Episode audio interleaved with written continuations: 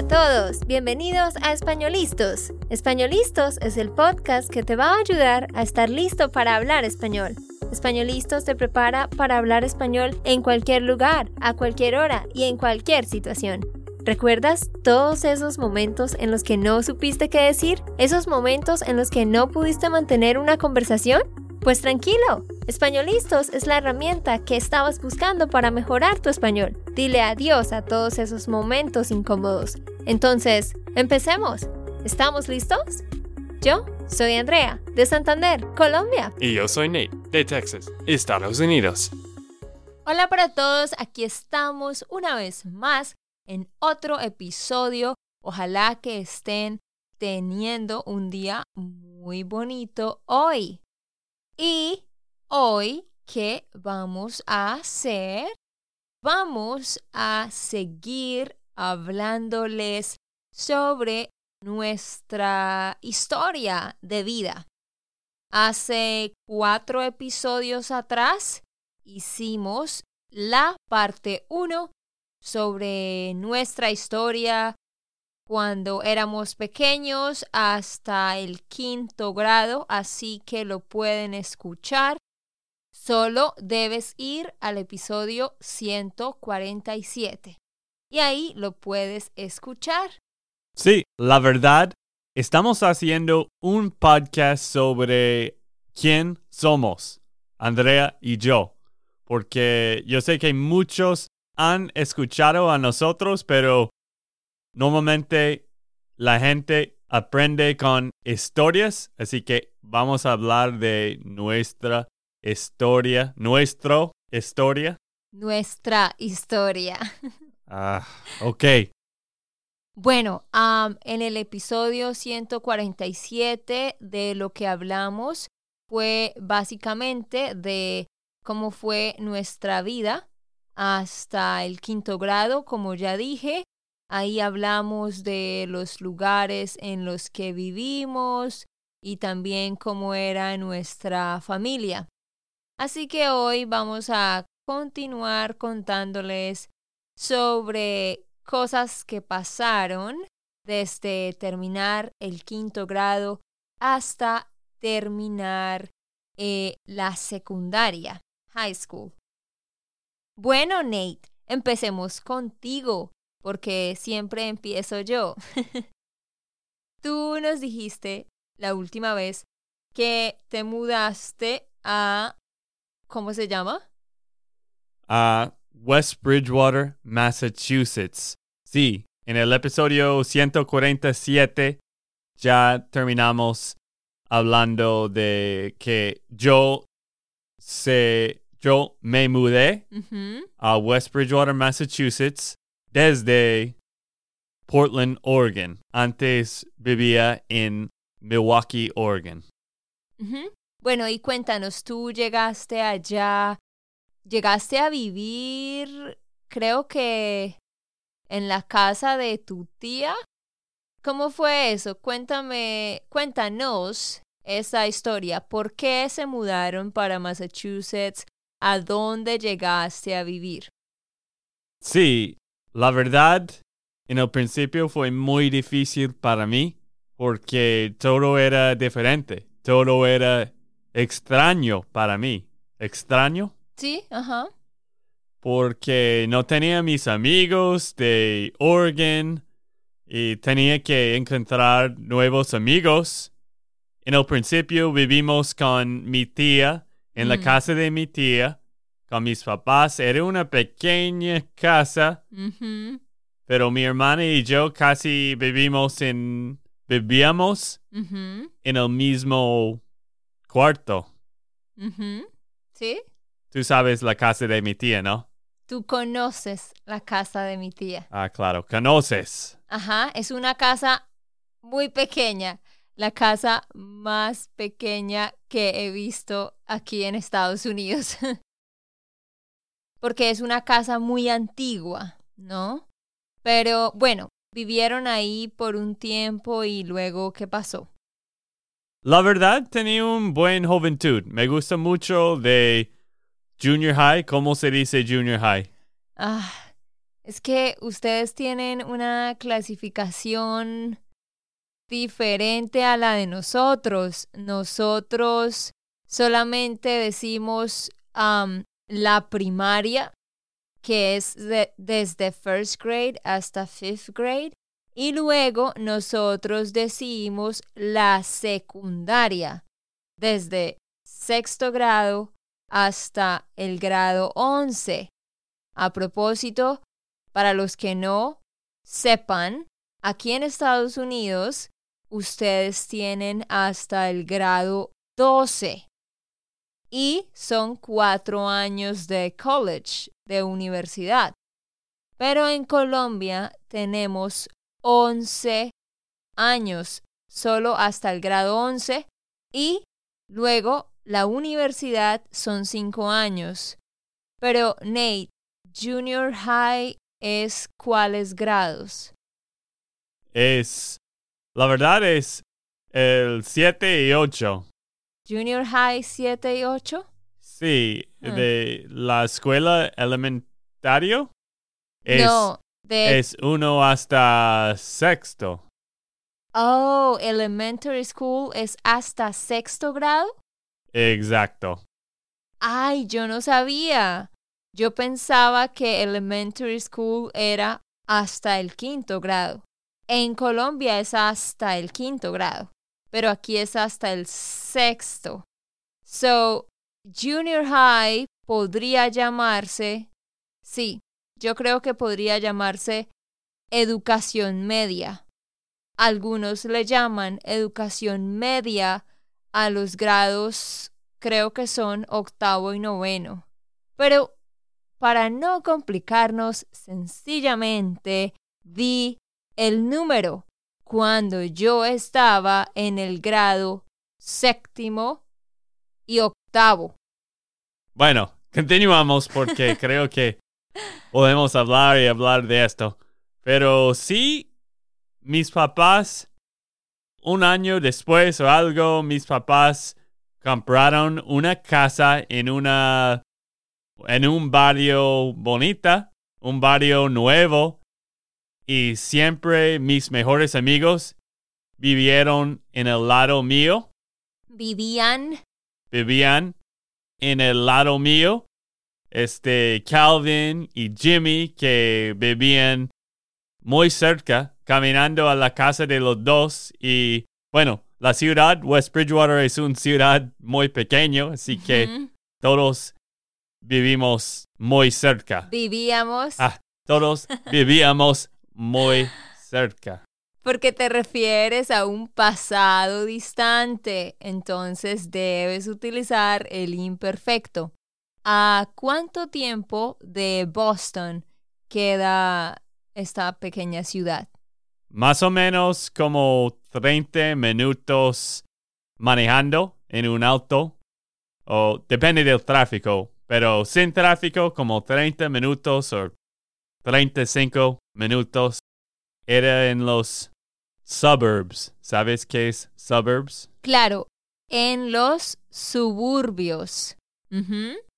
Sí, pero la verdad, tengo muy buenos recuerdos con mis amigos y yo cada día jugábamos deportes afuera, jugábamos basketball con mis amigos, en la casa de mi amigo Calvin casi todos los días. O hockey de rollerblades. ¿Qué es esto? Patines. ¿Patines? Rollerblades. Patines. Ah, sí. Siempre jugábamos hockey patines. Oh, no, no, no. Entonces tú dices, siempre jugábamos hockey con patines. Bueno with the rollerblades on. Exacto. Sí, con patines.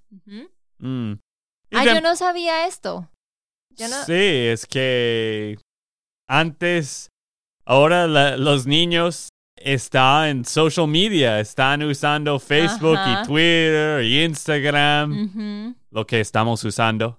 Exacto. Pero antes no teníamos esto. Era en el principio de los computadores, la verdad. Nadie, no todos tenían computadores. Yo he tenido dial-up porque mi papá era muy barato en, en todas las cosas. Así que teníamos que usar el línea de las llamadas para usar la computadora. Ah. Algo que usted no entiende, ¿cierto? No, la verdad, no sé de qué estás hablando. Pero tú dijiste, mi papá era muy barato. Tú querías decir, mi papá era muy cheap. Sí. No se dice barato en ese caso. De hecho, la palabra para eso es tacaño. ño, como en niño. La palabra es tacaño. Una persona tacaña, un hombre tacaño, es alguien que no le gusta mucho pagar bastante dinero por las cosas y siempre trata de comprar lo más barato.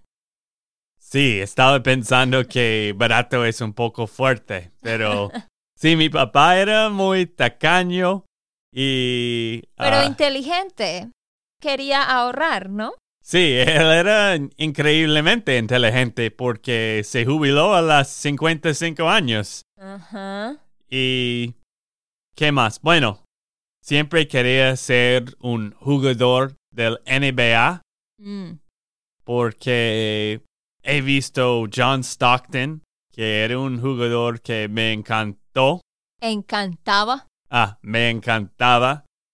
Y siempre me encantaba este equipo porque pude identificar con como ellos. Él era un blanco y pequeño como yo y yo quería ser como él en el futuro. Ok, bueno, esto sí lo sabía. Voy a contarles yo un poco sobre mí. Ah, sí, no quieres escuchar más de mí, ¿cierto? No, no, no.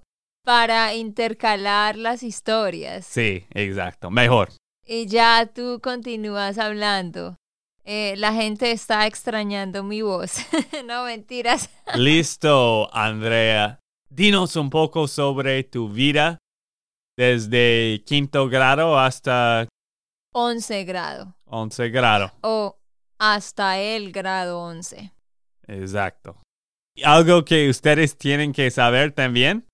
Yo soy un poco más viejo que Andrea, de como siete años. un poco, un pocote. Así que estamos hablando de un tiempo un poco más en el pasado para. Andrea. Ajá.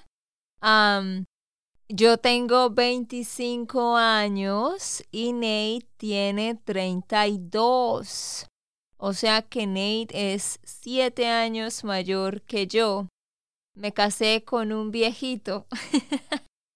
¿Por qué tienes que decir esto a los, los oyentes? No, mentiras.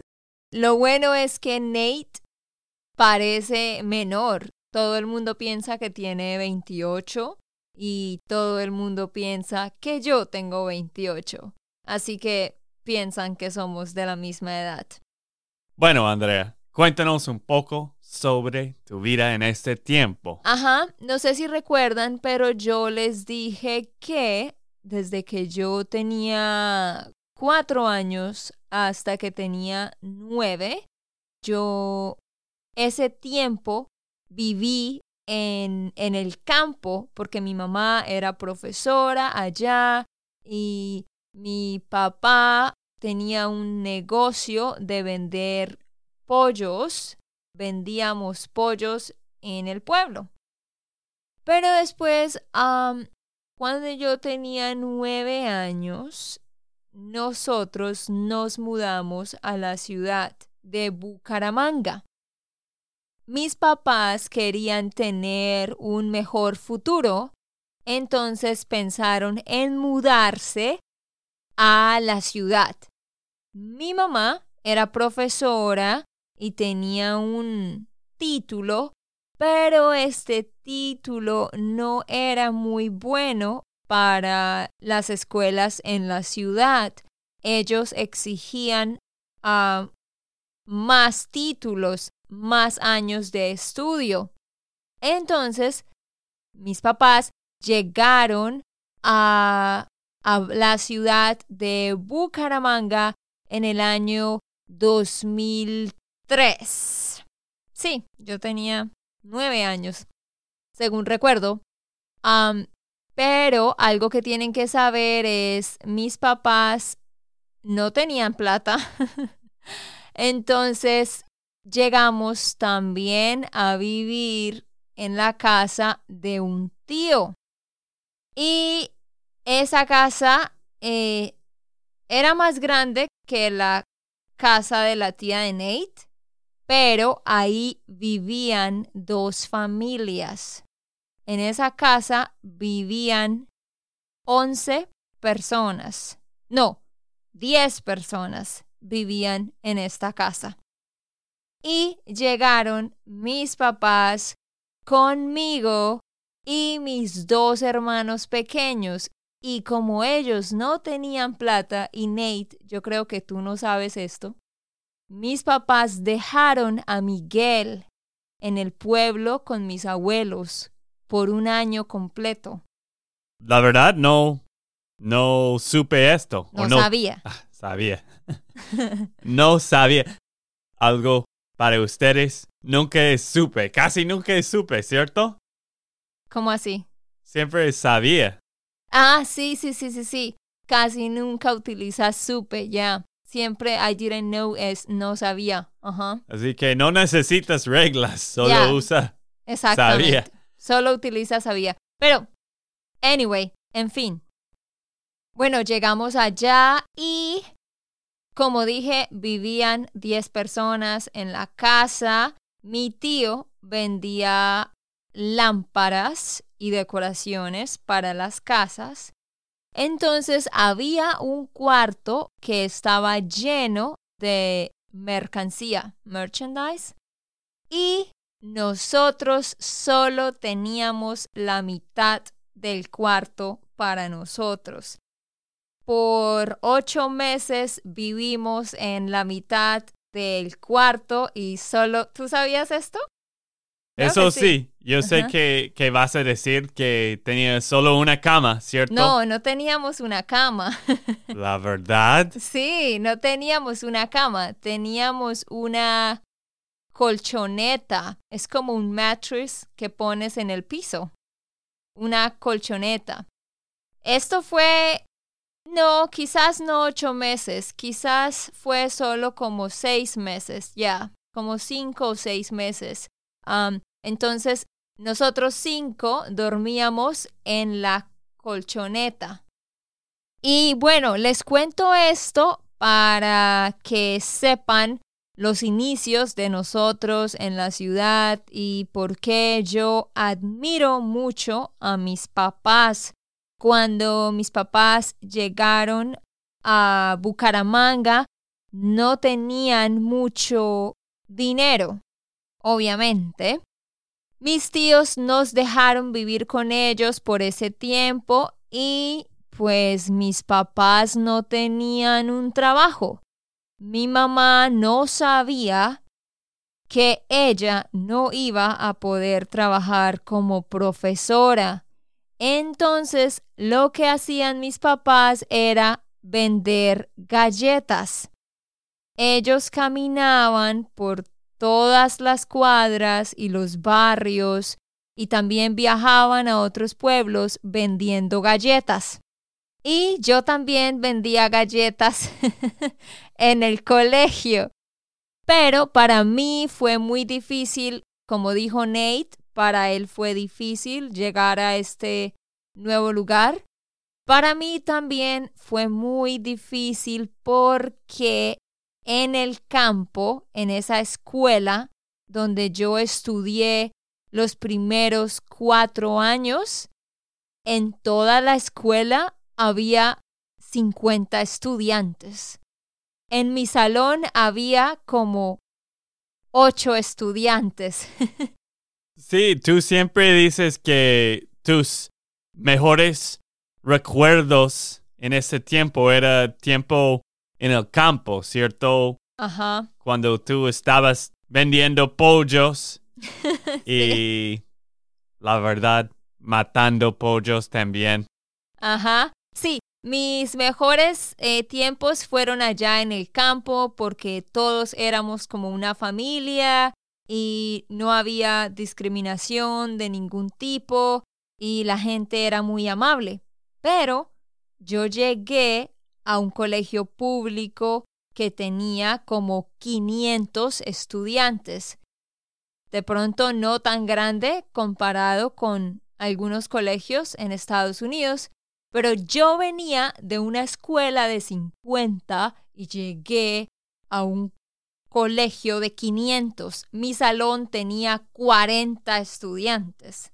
Sí, era como eh, un niño del campo que llegó a la ciudad y me imagino que los estudiantes, los niños de la de el ciudad la ciudad ah, de la ciudad era increíblemente diferente. Sí. Más fuertes también en algunas cosas. Muy diferentes. El primer año yo luché para tener amigos. bueno, yo también. solo conseguí un amigo y todas las niñas eran como, no sé, diferentes. Y bueno, ya después me adapté más y en el sexto grado ya empecé a, tener amigas. Y después, de hecho, empecé a estudiar en otro colegio que era solo de niñas. Desde el grado séptimo hasta el grado once, yo estudié en un colegio femenino. Era un colegio de monjas solo para niñas. Y allá, allá sí conseguí buenas amigas y las conservo todavía en el día de hoy. Espera, espera. ¿Tú fuiste a un colegio de monjas? ¿Tú no sabías? no creo que me has dicho esto. No me acuerdo esto. Sí, no me acuerdo de esto. De esto. Sí, sí, pero, o sea, yo no vivía allá en el colegio. Yo no vivía allá. Era, bueno, era un colegio dirigido por monjas, pero algunas profesoras eran monjas, pero también habían profesoras normales. No es que todas las profesoras eran monjas y eh, estábamos siempre como rezando, cosas así, no. Era un colegio normal, pero mejor en disciplina y en valores y principios. Pero bueno, después de esos cinco meses que vivimos con mis tíos, logramos mudarnos a un apartamento muy pequeño y entonces allá vivimos como por un año y después nos mudamos a, a otra casa más grande mi mamá hizo otros estudios y consiguió el título que necesitaba y entonces pudo conseguir un trabajo en una escuela pública. Y mi papá creó su propio negocio en el que vendía cuadros y persianas. ¿Sabes qué son cuadros y persianas? Sí, cuadros son como algo que alguien está pintando. Sí, paintings. ¿Y persianas? Los que, bueno, tu mamá todavía está vendiendo persianas. No, ella vende cortinas. Ah. Pero persianas es blinds. Ok, entiendo. Entonces las finanzas de mis papás se empezaron a estabilizar y ya cuando yo estaba en el grado séptimo, o sea, dos años más tarde, teníamos una vida normal, de clase media baja, pero bien. Así que estabas descansando en otro colchón o era los cuatro durmiendo en la misma cama todavía? Ah, no, no, no. Por los primeros cinco o seis meses estábamos en un colchón en el piso, pero después cuando nos mudamos para el apartamento pequeño ya teníamos tres camas y teníamos un televisor. No teníamos un comedor, a, dining room set. No tuvimos uno sino hasta seis meses más tarde. Entonces comíamos en una silla o en el piso. Y sí, pero teníamos las cosas básicas. Y como dije, gracias a Dios, ya cuando yo estaba en el grado octavo, séptimo, ya las cosas estaban mejor. ¿Y dónde era Miguel en este tiempo? Ah, no, a Miguel lo trajeron un año después. A Miguel lo trajeron un año después de haber venido a Bucaramanga y él también empezó a estudiar en la escuela y también, por supuesto, fue difícil para él adaptarse. Listo. Bueno, Andrea, tenemos como cinco minutos más, así que vamos a hablar un poco de nuestros trabajos en este tiempo. Yo sé que tú eres una empresaria también. ¿Tú eras? Tú eras una empresaria también tú y yo siempre teníamos algunas ideas, ¿cierto? Ajá, sí, entonces durante este tiempo de la secundaria, hasta que nos graduamos, eh, Nate y yo vendimos diferentes cosas. En mi caso, yo siempre vendí galletas. Eh, también yo hacía cartas con dibujos para los novios de las chicas del colegio. ¿En serio? Sí. ¿Cuánto ganaste en esto? Ah, no era nada, era como un dólar ah, por una carta grande con un dibujo, porque yo era buena para dibujar, entonces, y decorar. Entonces yo hacía eso y ganaba un poquito de dinero. También en los últimos años del colegio yo vendía ropa. Yo iba a una outlet en el centro que nadie sabía que existía. ¿De qué? ¿Un outlet? Yeah, we say outlet too. Un outlet de ropa donde hay ropa con descuentos. Claro. Como Ross. Entonces, yo iba y compraba una camisa, por ejemplo, por dos dólares y yo la vendía en seis dólares. Entonces ganaba un poco de dinero. Esto fue idea de mi papá. Entonces yo vendía eso en el colegio. Ah, ok. ¿Y qué más hice? también hubo un tiempo en el que yo compraba unos lapiceros que tenían una luz y yo los vendía también. Porque siempre me gustaba sentir que yo tenía dinero en mi billetera. ¿Y si tuviste dinero en tu billetero? ¿Tú ahorraste este plata? No, pues sí tenía, pero por ejemplo, tenía dinero para salir con mis amigos o comprar una camisa o cosas así. No era mucho, pero yo no quería pedirle dinero extra a mis papás. Entonces con esto podía tener. ¿Y tú? ¿Qué vendiste tú y qué hiciste con ese dinero? Bueno, primero creo que he dicho esto antes. Mi papá siempre me enseñó cosas de finanzas y de ahorrar plata. Yo he tenido un Roth IRA desde que yo tenía como 10 y, no, como 14 años. ¿En serio? Yo no sabía. es que él me enseñó de ahorrar y nunca quería comprar nada. Ah, yo sé que tenemos el Roth IRA, pero yo pensé que tú lo habías creado quizás hace siete años o algo. Yo quería ser como Bill Gates, como todos los niños, ¿no? Alguien muy rico. Y siempre tenía algunas ideas para ganar más plata. Desde que yo era un niño, como muchos niños, yo vendí limonada en el Mm. lado de la calle. La verdad, yo fui a diferentes garage sales.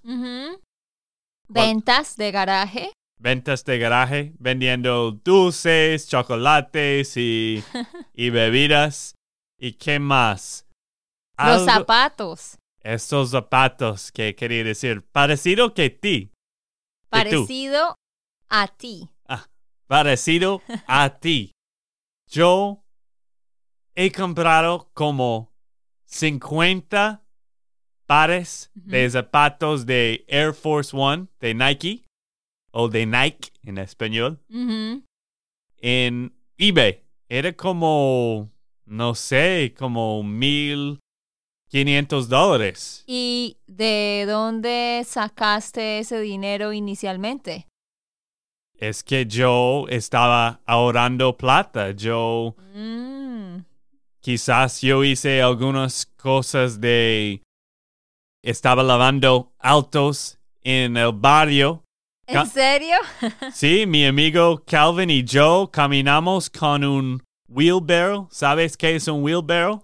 Una carretilla La verdad no sé. que tiene una rueda grande, solo una rueda adelante y tú lo, lo llevas, lo sujetas con las dos manos. Exactamente. Sí. Eso es una carretilla.